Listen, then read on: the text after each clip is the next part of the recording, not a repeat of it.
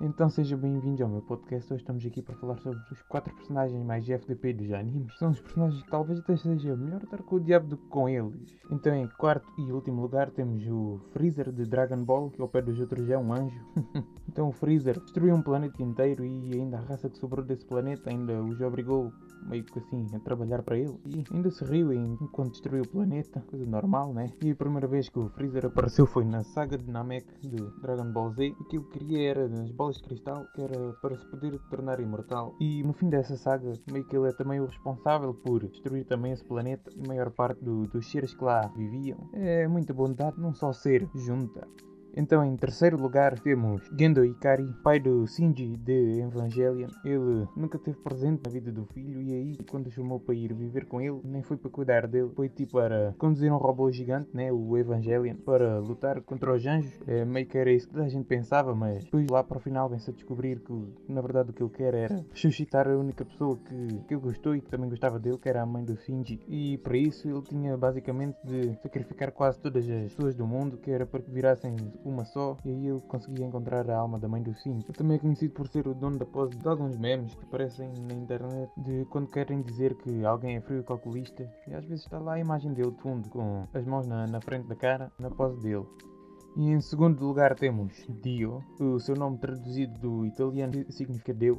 De Deus não tem nada.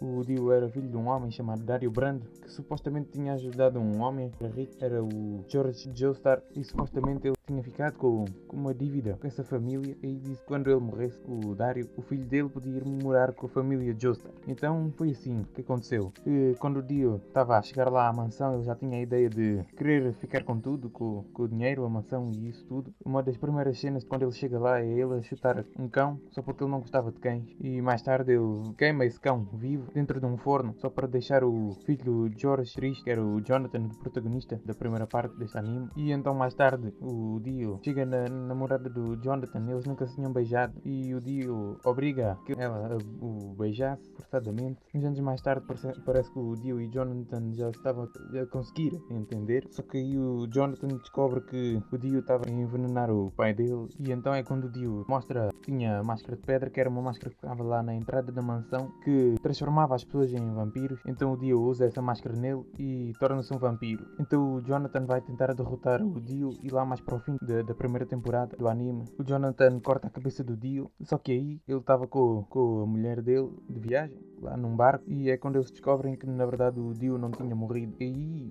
o Jonathan faz com que o barco exploda e manda a mulher dele embora no, no caixão que era onde a cabeça do Dio estava. Só que supostamente o Dio e o Jonathan tinham morrido os dois. Só que na, na parte 3 do, do anime se descobriu que o Dio tinha roubado o corpo do Jonathan, tinha tirado a cabeça dele e posto dele no lugar. E então ele depois é derrotado por outra pessoa da família de Joestar também, Jotaro Kujo, e dessa vez ele morre mesmo.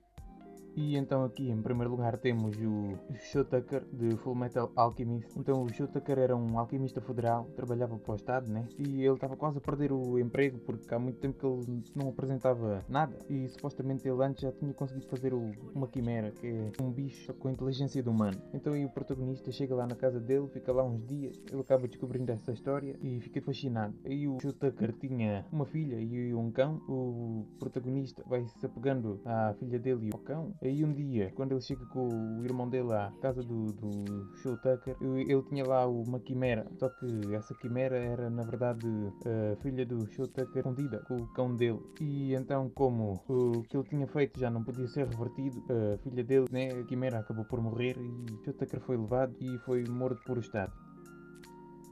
Então é isso, tivemos aqui os quatro personagens mais FDP dos animes e até o próximo episódio.